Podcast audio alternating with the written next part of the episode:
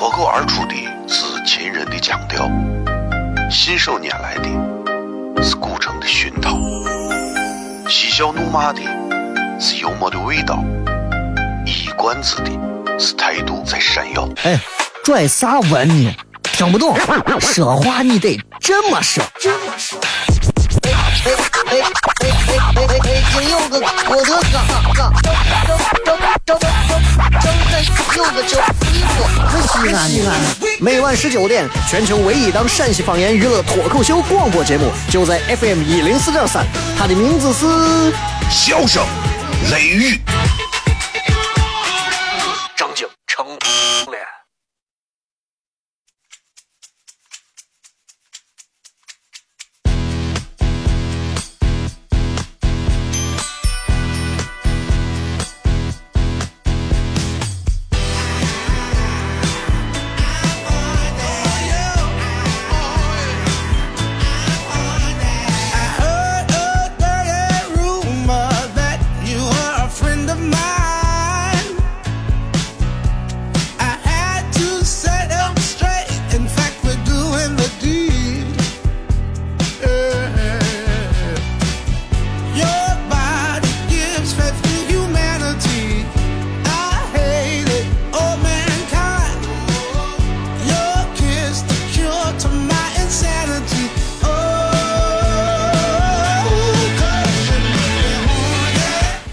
欢迎各位收听《笑声雷雨》，各位好，我是小雷。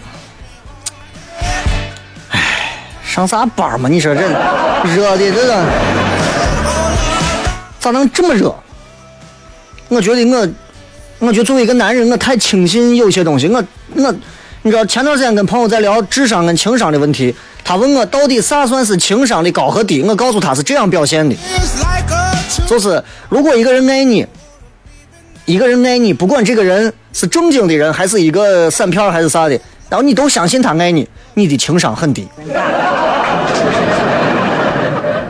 如果一个人爱你，你这个时候并不想让他爱你，但这个时候因为某种需要，你必须需要他爱你，而这个时候那你就让他爱你。但是某些时候你又可以无所谓他爱不爱你，反正你拿捏的非常有清楚，随便，你情商很高，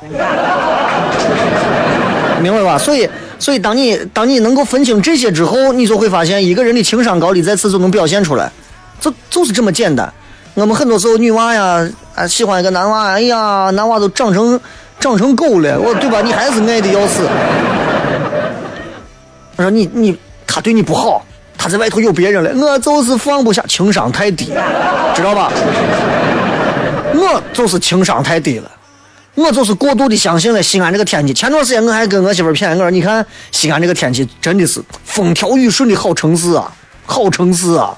啊，有娃的那会儿，去年的时候六月份的时候坐月子，我我伺候月子时候把我快热死。我说西安这个天儿太冷怂天儿。今年到六七月份这会儿一点都没有啥凉快的跟啥一样。我说西安这个天儿真是好天儿，风调雨顺。我错了。把人晒死了！我今儿过了个马路，我就感觉我就是我就是铁板烧。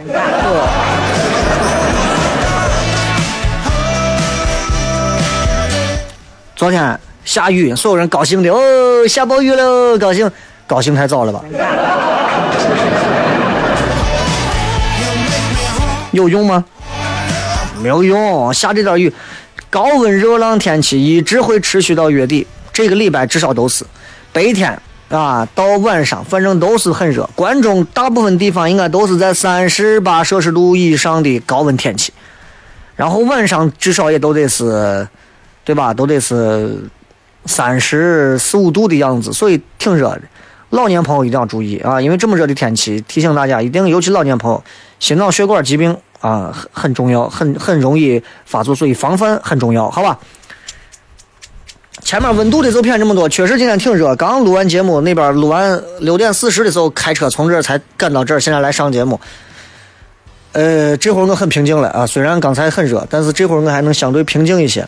我想问大家，就是你说这么热的天气里头，还有那么多的户外工作者，你说人家咋过，对不对？所以我觉得不要那么多抱怨。想想有很多人还不如咱们，还在外头要顶着烈日、顶着酷暑还要工作，所以我就觉得，嗯，没有让他们能够。也能够在这么炎热的天气里头凉爽，啊，我觉得这是我工作能力有限导致的。好了，不管咋说，反正我觉得西安这个城市啊，这个温度最近上升成这个样子，对吧？嗯，节目开始的时候不想聊那么多太虚的，就是希望你们防暑降温吧。回家的时候，对吧？绿豆打碎，熬点绿豆汤，直接倒到冰块里头，哇，喝一点，清热解暑啊，好吧。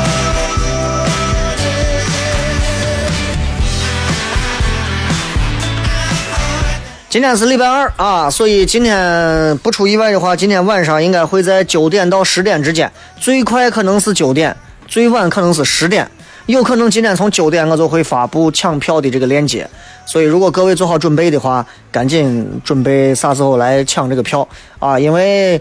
呃，脱口秀俱乐部到现在为止应该是已经做了有两个多月了，三个月之后我会做一次调整，所以应该还有两周左右的时间会有一次大的调整。那么，嗯，最近反正你也知道这个天气很热，我也不太希望大家大白天都出来，所以在晚上还是应该是不出意外是明天晚上八点半啊，在这个呃咱们的常规的这个地方啊举行咱们的开放麦。大家抢票的话，还是通过这个微信号西安 talk show。好吧，那么另外一个微信号西安 talk show 二，目前为止呢，呃，暂时不参与抢票。三个月之后我会重新设计，然后让这两个地方的人都能抢上票。另外三个月之后，我还会设计关于这个一一系列的一个票务。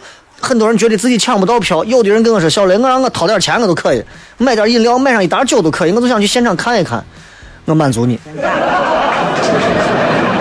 因为你知道，很多时候越是免费的，很多人其实并不珍惜啊。很多时候，他就觉得哎无所谓，看一下看一下，不看一下拉倒。但是我也希望，就是希望脱口秀俱乐部能够给更多喜欢他的、愿意为他去做出更多的一些付出的朋友们，然后给他们带来更好的、高品质的享受和演出。呃，这就是普通玩家，我觉得跟人民币玩家的区别。这个很重要，这个很重要。小雷，你不能这个样子，你这个样子的话，得是没有免费票了。免费票还有，但是免费票享受的跟人民币玩家还是不一样。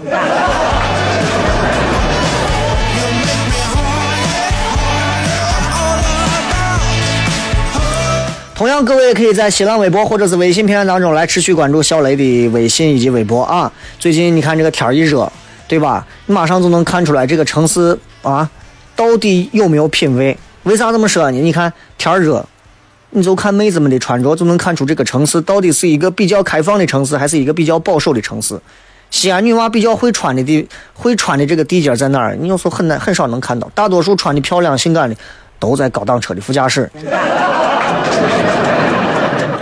好了，咱们今天。微博、微信，大家继续啊，搜索“小雷”两个字。咱今儿要谝一些别的，这个也是平时我可能很少跟大家谝的，我觉得还挺有意思的，好吧？稍微休息一下，你们在车上喝杯水，呃，几分钟之后，咱马上回来，进入正题。脱口而出的是秦人的腔调，信手拈来的是古城的熏陶，嬉笑怒骂的是幽默的味道，一贯子的。是态度在闪耀。哎，拽啥文呢？听不懂，说话你得这么说。哎哎哎哎哎哎哎！今有个我的哥哥，周周周周周有个叫一哥，可西安。每晚十九点，全球唯一档陕西方言娱乐脱口秀广播节目，就在 FM 一零四点三。它的名字是《笑声雷雨》。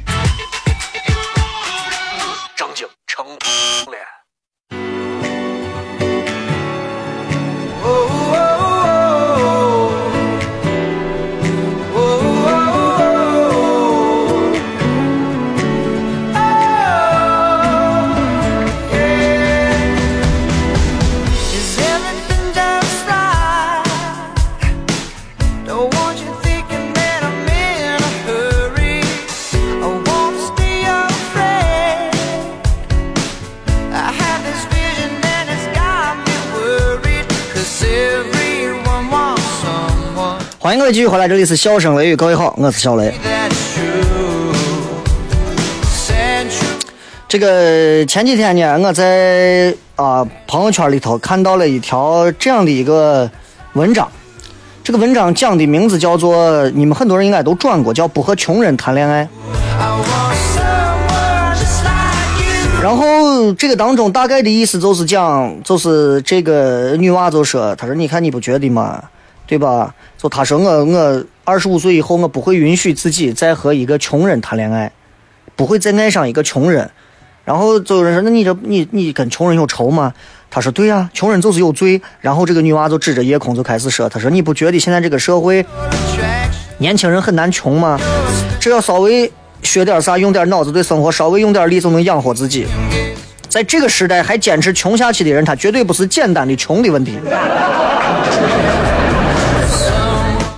一定是他性格或者人品上有啥缺陷和问题，才导致他穷。”说你不要小看穷，也不用动不动就掏出你的一颗圣母的心来疼爱万物。他说：“我再说一遍啊，在这个时代，一个人穷，说明他自身有很大的问题。”哎，我觉得文章很有意思，于是我继续往后看，然后他后面又讲述了他的一个观念和道理，大家可以来听一下啊。他说：“尤其是男人，尤其是男人，穷就判定了这个人没有责任心，也没有任何的人脉。换句话说，没有人脉就是不会看人，不会交朋友。”那有人会说，你肯定说我这个人就是扯阶级。一个人啊，一个人也必须拥有差不多的实力，才能跻身比自己高一个级别的圈子。但是，就算门口靠背书的人特别好，特别会做人，他也能交到几个朋友愿意帮他。这是一个人情商的问题。没有朋友愿意帮他，第一说明他情商低，第二说明这个人人品有问题，第三，正常人都有社交，一个人没有对象很正常。要是一个朋友都没有，你不用跟我争，这个人绝对有问题。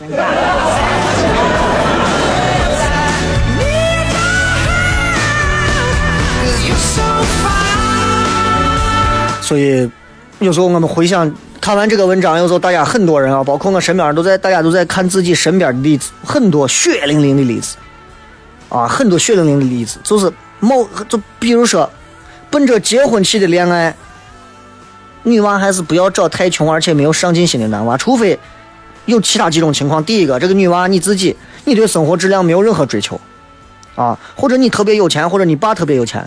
或者他长得帅，你看到一眼，你三天可以不吃饭。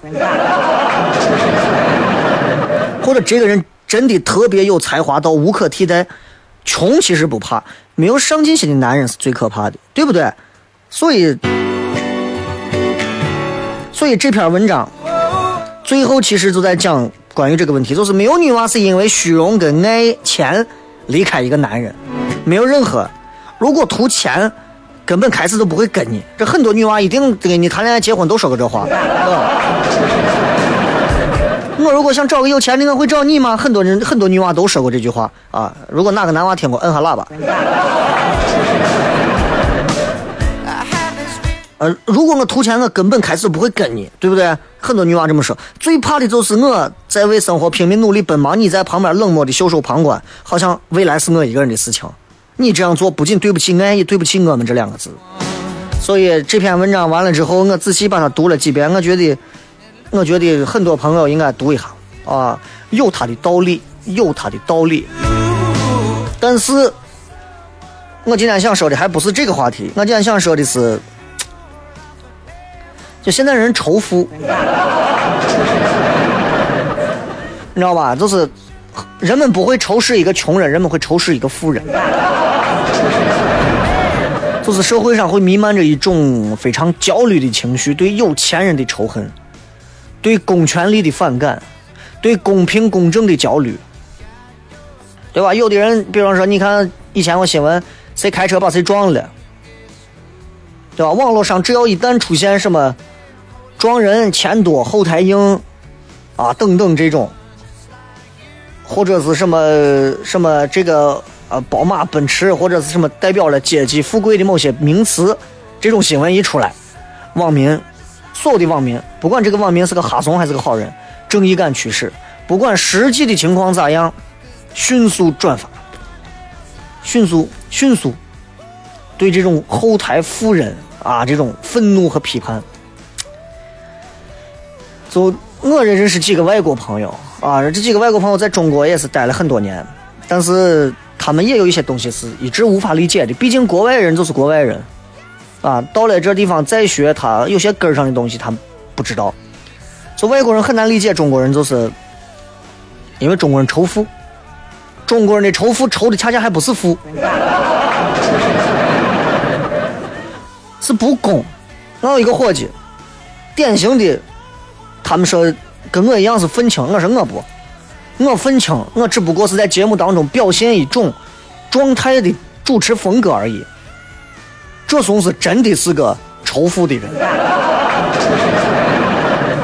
他真的是，他是他看见啥他就觉得啊非常的敏感。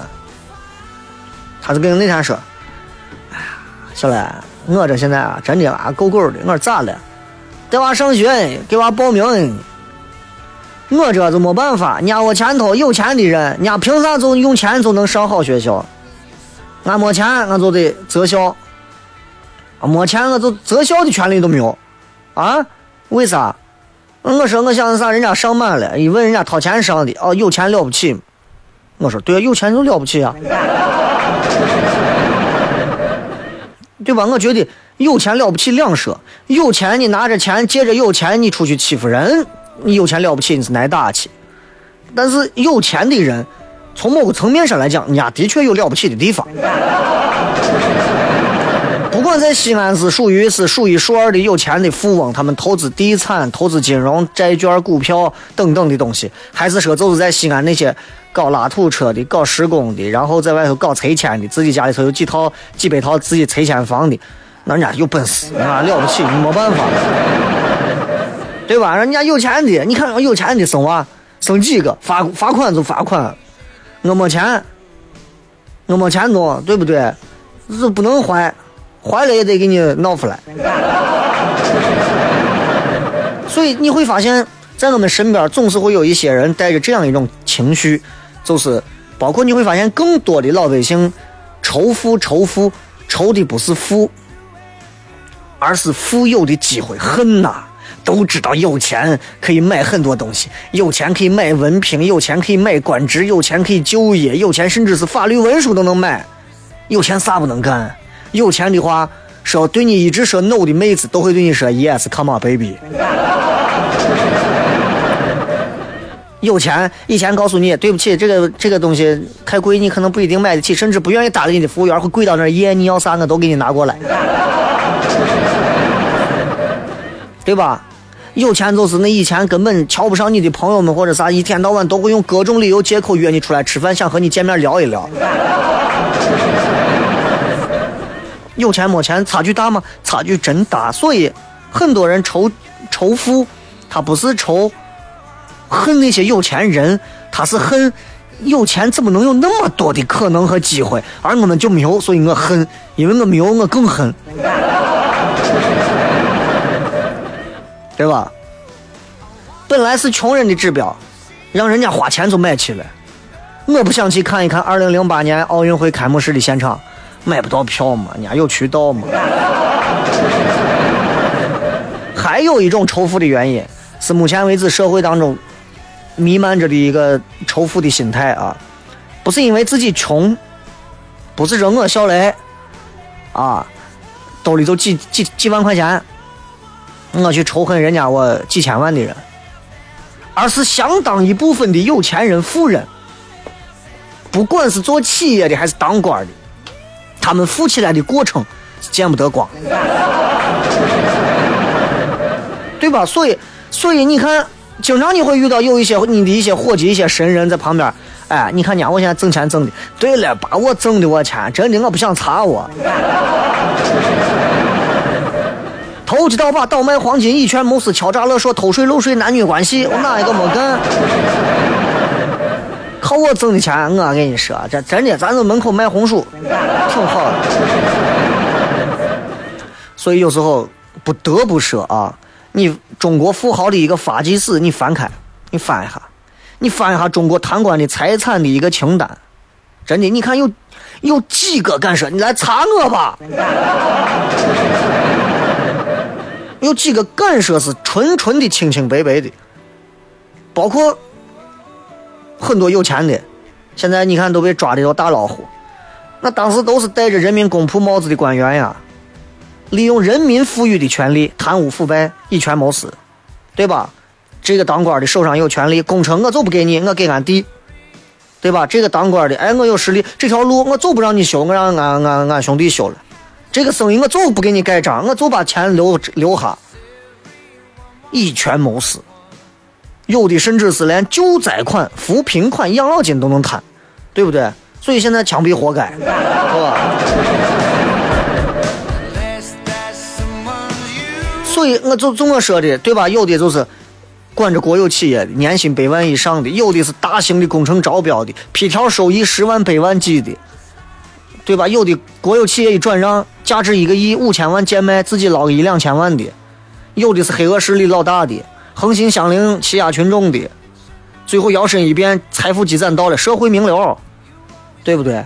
你包括我有时候打开，你看我朋友圈里头一转发哪个老总或者谁谁谁，我我都不想说。所以有时候我我在想，我作为一个主持人，我觉得我要做一个有态度、有原则的主持人，对吧？而且我今后未必会一直做这个行业。因为我以前干过很多回来，接下来我们有请王总上来讲话，李总上来讲话，我觉得这些人都可能。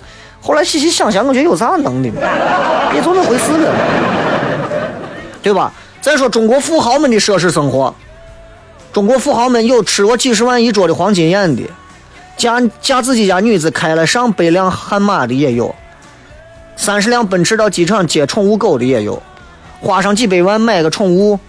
买豪车花上上千万上亿购买豪宅的也有，像当时现在被抓进去的郭美美这种代表的富炫富女多吗？太多了，游走在各种富豪的卧室之间。你以为你身边没有吗？太多了，啊，天天把自己整的人不人鬼不鬼的蛇精女们，对不对？我不就是我不就是也是想要挤入这样的一个圈子里头吗？在网络上大肆炫富吸引眼球，炫耀性消费。包括这些女娃们的这种炫耀性消费，刺激着民众的自尊。我有时候我在想，对吧？我有时候我朋友圈里有一个女娃，真的没啥大本事的，我照样通通通的，我开车好车，动不动啥地方逛的啥都。我有时候想想，我觉得有啥不公平。我后来低头一看，啊，我是个男的。所以你明白这个道理就对了，啊。所以，所以你知道这个为啥会有一些人会仇富？当中是有原因的，好吧？所以今天咱们来聊一聊仇富的问题啊！所以聊仇富先聊到这儿，咱进段广告，继续回来，继续笑声雷雨。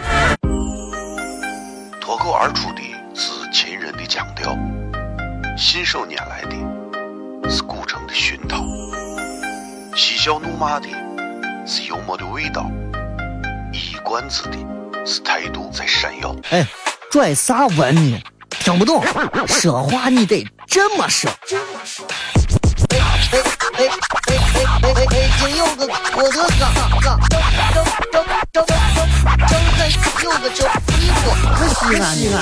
每晚十九点，全球唯一档陕西方言娱乐脱口秀广播节目，就在 FM 一零四点三，它的名字是《笑声雷雨》。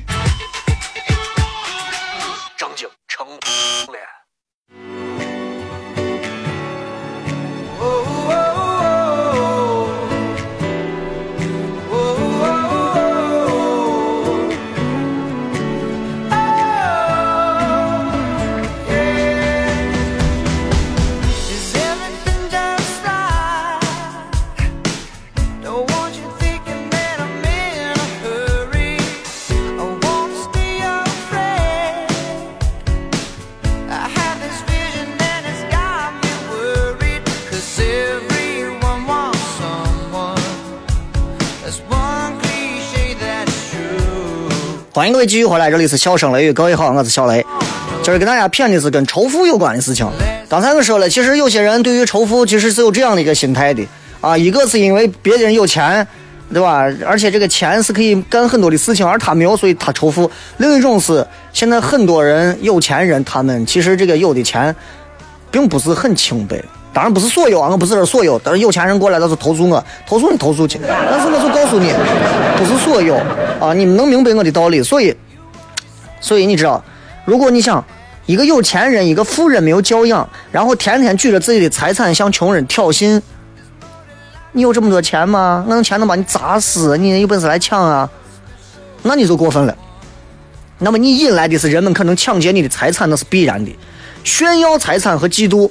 都是人的原罪，啊，这是原罪。这两个原罪的爆发是有次序的。所以，如果你是一个觉得还不错、自己有一点财富的富人，如果你守不住自己，让自己炫耀财富的原罪爆发，那下一个爆发的就是穷人的原罪。所以我希望，其实西安有很多有钱人，但是并不是每一个有钱人都能做到自己不炫富。尤其是一些我见过很多啊，有时候请我去做个啥事情，合作做个活动干啥，我看到不少有钱的，开的好车，家里也是几百万、上千万的，确实是真的土锤，真的是土锤。他每天活着就是在想如何用各种方式的去炫耀，从妹子到车子，到身上穿着的衣服，到说话的方式，到叼烟的姿势。真的就是怂样子，就是这，啊，对吧？所以你像我们这种没钱的，我看见我也很。我说你这张啥嘛张？但是人家有资本张，对吧？你往那一站，你进去点一碗菜，你就出来了。为啥？你没钱了。啊，人家一点二十桌，你有啥办法？对吧？就是这。所以，咱说完国人，咱说一下国外人，美国人、欧洲人、欧洲人对自己国家有钱的人，其实尤其是商人，很尊重。哎，这是很相反的一点啊！这个美国社会、欧洲社会，他们对有钱的商人、有钱人格外的崇拜。为啥呢？为啥没有人仇视比尔盖茨呢？为啥呢？为啥人们都是钦佩、崇拜、羡慕，然后把比尔盖茨当成是这种效仿的榜样、人生的目标呢？原因很简单，大众公众从比尔盖茨这样的人的身上能看到一个成功富豪的崇高形象。啥叫成功富豪？你跟国内的比比不成。比尔盖茨很富裕，但是不乏人家有同情心，人家靠勤奋加努力，但人家不是靠投机取巧或者钻法律空子，对不对？富家天下，但是从来不会奢侈挥霍，也不会去斗富比阔，摔个茅台酒瓶子，烧个人民币，不干过事情。没有，你很你啥时候见过比尔盖茨干过这事情？他一直专心潜心钻在自己喜欢的事情里头，包括已故的乔布斯，对吧？人家都是做出自己的东西，而且做的很好，一代比一代好。你想，比尔盖茨像他致富，他不靠家庭背景，他也不是靠贪污受贿的，他也不是靠偷税漏税的，他也不是靠国有资产流失的，他也不是靠走私流呃贩私的，他也不是靠巧取豪夺的，他也不是靠喝穷人的血的，他也不是靠在一些国有的能源机构垄断行业的，他靠的是自己聪明头脑，还有自己苦苦钻研的几项技术，白手起家，那是人家自己奋斗出来的。而且人家富了之后，人家舍得回报社会，人家对穷人很大方。他现在给慈善事业捐款已经超过至少二百个亿美元了。然后人家遗嘱上也写了，百分之九十九的财富捐赠给慈善事业。你让人敬重还敬重不过来，你说谁会抽他嘛？谁抽他嘛？对不对？穷人一想，我要是有钱，我没有人家那个境界，我一定会呀，我真的崇拜这样的人，佩服这样的人，对不？那我想问你，你觉得咱？咱啥时候能真正能做到不仇富？要我说，啥时候国人能做到真正不仇富？等到大多数中国人都成为中产阶级的时候，所有人有车，所有人账户上趴那么多零，所有人都有钱，所有人都不愁吃穿，对吧？我早人，啊。等到大多数中国人成为中产阶级，我说的不是所有啊，大多数。等到法治完善到非法致富比跳火坑还危险的时候，等到舆论可以强大到不道德致富的人成为过街老鼠的时候，等到建立了一个起点公平、机会均等的社会秩序，穷人可以通过奋斗成为真正成为富人的时候。等到富人敢于曝光财富来源，敢于出自传，敢于争做民众偶像的时候；等到大多数的富人乐善好施，拿慈善回馈社会的时候；等到每个人都要成为富人，都需要付出同等代价的时候；等到那些什么靠吃脏串就能挣个几百万的那种不可能存在的时候。可能有点远，但个坚信这一天总会到来，对吧？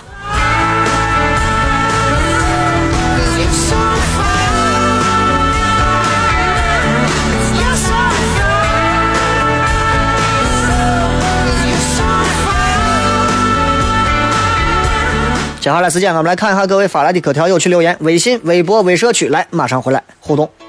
生活在西安，没有上过钟楼，失败。生活在西安。没有进过秦岭，失败；生活在西安，没有跌过泡沫，失败；生活在西安，没有听过这个，你失败成啥了？你倒是你，你你。每晚十九点，全球唯一档陕西方言娱乐脱口秀广播节目，就在 FM 一零四点三。笑声雷雨，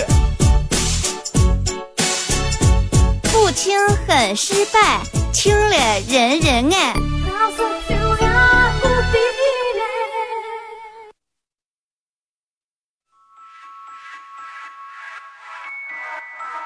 United Girls, United Girls, United Girls, United Girls, United Girls.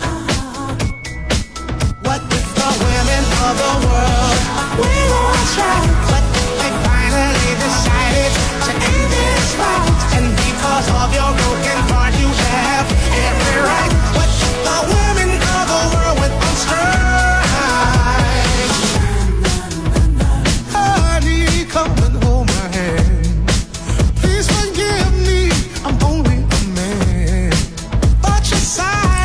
回来片来看一下各位发来的各条有趣留言。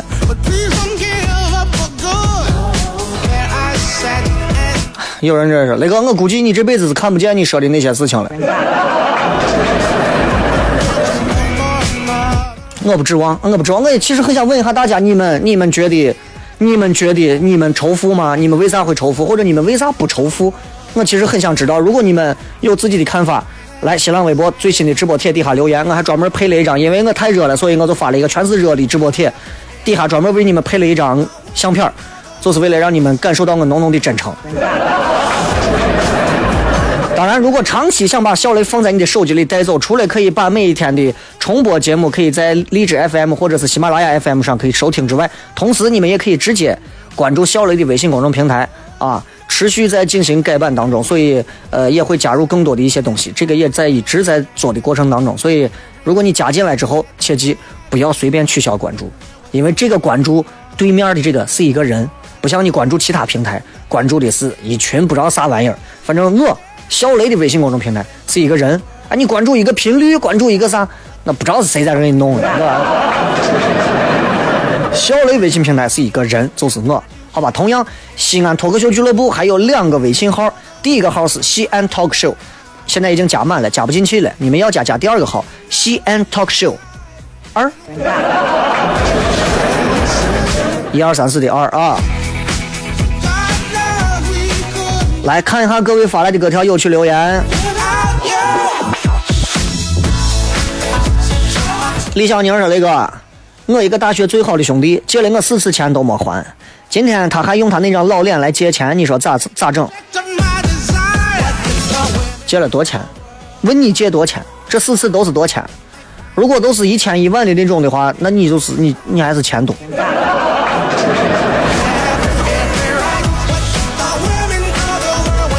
总而言之一句话，啊，这个还是希望，你知道前两天我看片言传上有一个新闻。借钱一直不还，他后来让法法院直接到他屋强制执行。来，呃，认识他不？呃，认识。还钱。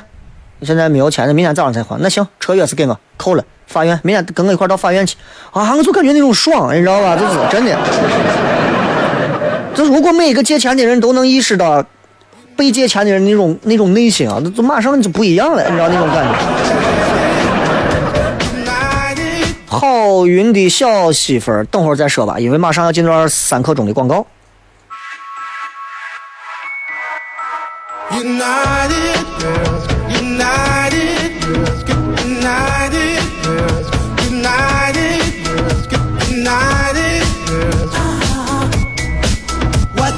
来，继续回来接着片啊！这个好云的小老婆说，一个偷了影院 3D 眼镜，戴着步步高耳机，还放着。呃，李磊 M 韩美美的高八复读男娃在热成马的大夏天苦练球技，额头上贴着的刘海隐约证明着自己的努力。然而那一撮小性感的小胡子出卖了自己已经年到三十的尴尬。这不是最重要的，最重要的是我的身高比你实际想象的要高得多。狼在大明宫说，有人去了西藏看雪，有人去了青海看湖，有人去了云南避暑，我在西安抗日。哈，西安今天三十九度，明天四十度，后天四十一度，大家注意出门翻面，注意火候，带上孜然辣椒面千万不要烤糊了。我是奔跑的羊羔肉，我的口号是热爱自然，贴近自然，我为自己代言。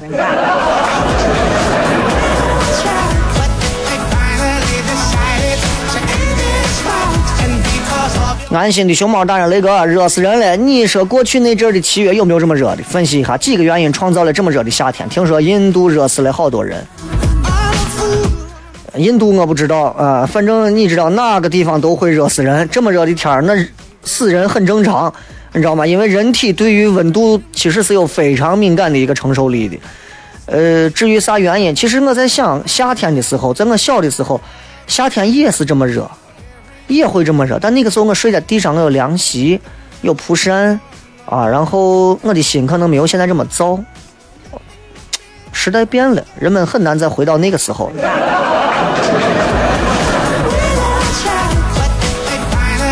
那会儿你知道一栋楼里头能有几个空调？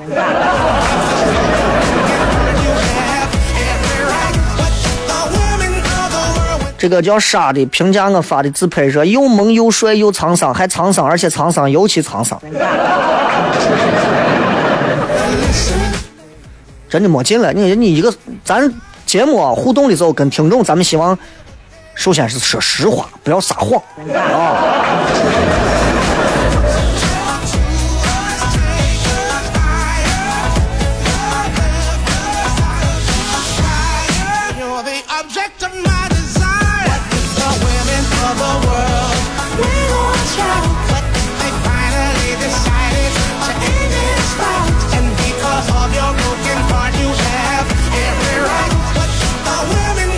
来，再来看各位发来的一些好玩的信息啊！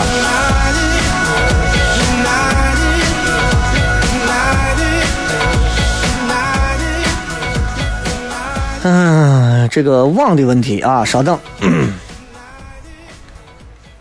这个说雷哥，是不是买豪车都送短袖 T 恤啊？我经常在西安的街道和公交车上见到好多的短袖 T 恤上都有法拉利、兰博基尼、玛莎拉蒂。哎呀，有钱人真多呀，羡慕嫉妒啊！行了吧？有钱人你能对见？你还坐过公交，我都没坐过。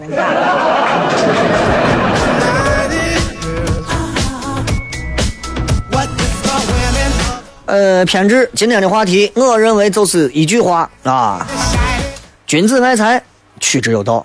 对于那些仇富的人，我只想说，与其仇视富人，还不如怀着上进的心，脚踏实地的生活，奋斗。想那么多干啥嘛？何必嘛？其实现在，其实现在挣钱比以前其实真的要容易。就像我刚才说的那个文章里头说的，女娃说的，现在稍微用点心都能挣下钱。就包括现在咱们这，包括我现在做的脱口秀俱乐部，我也在想，我也在，我也在三个月之后，我也在进行下一阶段的这个改造。我也希望每一个在上去能逗人笑的人，我要给他们发钱，你明白吧？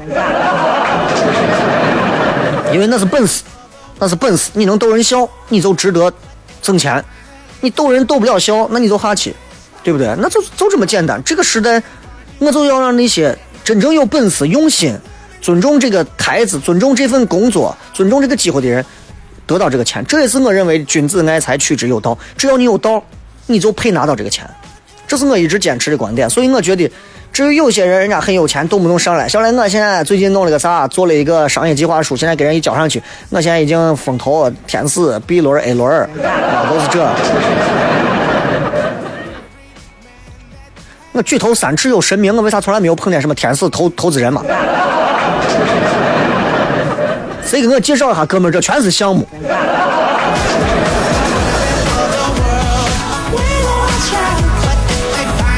干掉大老虎，雷哥，明天又开放卖没有？我加了第二个西安脱口秀俱乐部的，发现两个一模一样。废话，两个不一样的话，那那那那你弄啥意思嘛？就是因为第一个加满了，才要保证让更多人可以继续加入第二个啊。第二个、第一个其实是一回事的，因为你加了两个号，你会发现还是一回事啊。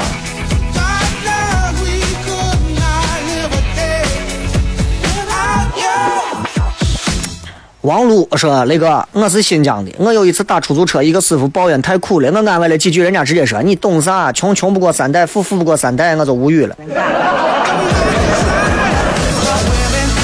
哎，这是心态好呀，你知道吧？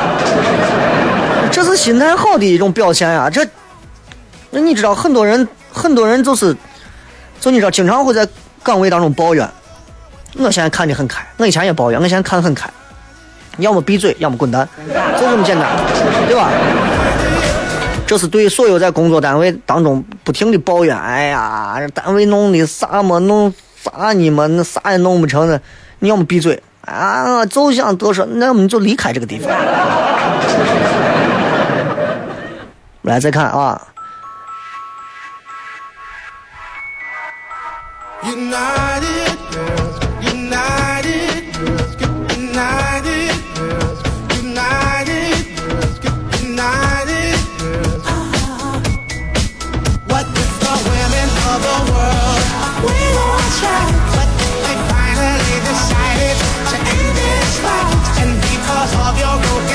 看看微信平台上不少朋友发来的一些信息，雷哥，跟女朋友谈了三年多了，然后总是感觉现在有一些问题，这个问题我也说不太准，总感觉女人是一种扑朔迷离的动物啊，时而可以离你近，时而可以离你远，但还有一些死穴是你不能随便触碰的，能不能给我解释一下？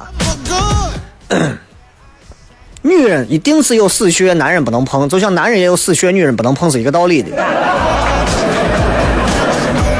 女人有哪些死穴不能碰呢？比方说，呃，你不能频繁的给女人提分手，因为你总是提分手，其实会让女人觉得，女人觉得，嗯，就提一次分手，女人就会对她现有的情感就会少一份信心，少一份安全感。女人本身是爱屋及乌的，我爱你，爱你的所有，我爱你，哪怕你长得丑，我爱哪怕你口臭，对吧？你频繁提分手，频繁提分手，当然女娃可能也会比较频繁的、非常低格调的求饶，但是慢慢慢慢告诉你，女人一旦死心，拉不回来。而且不要频繁的说女人不漂亮，这是另一个死穴啊！一定不要频繁说你啊你不漂亮，你不漂亮，你不漂亮，你不漂亮，你不漂亮，你不漂亮，你不漂亮，你不漂亮。她所有的热情消失之后，你就她去找那个说她漂亮的那个长得丑八怪的男人。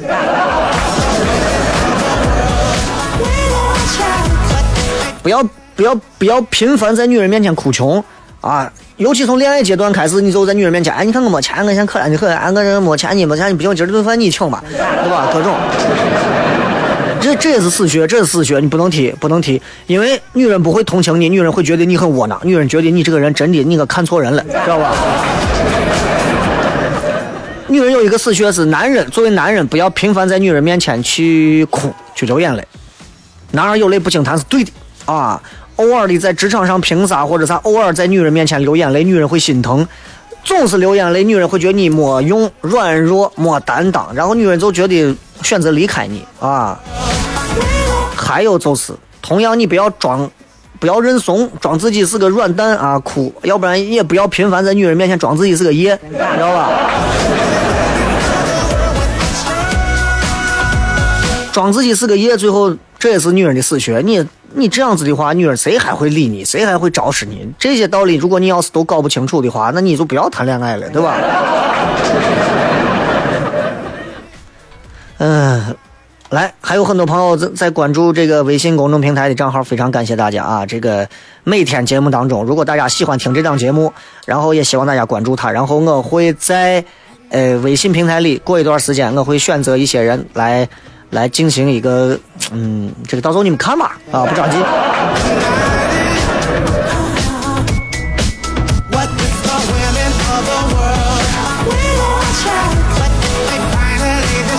理都不想理你，说有啥热的？打开同花顺，看一看今天的大盘，凉快成啥了都。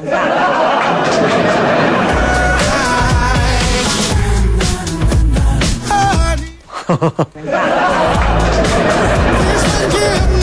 活该嘛，你非要玩我东西弄啥嘛，对不？要我，我跟你讲，我是根本就不会去接触我东西的。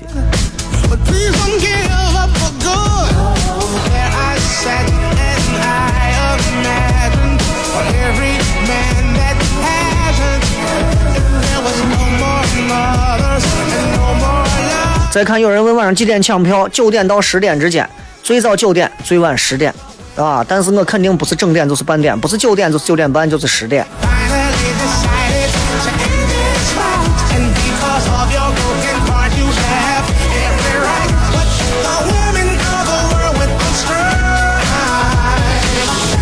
好吧，再次感谢各位收听今天的节目，这里是笑声雷雨，我是小雷。这么热的天气，希望大家呃不要贪凉，喝太多冰镇的东西，稍微的让自己身体保持一点热量，对自己的肠胃也是有好处的。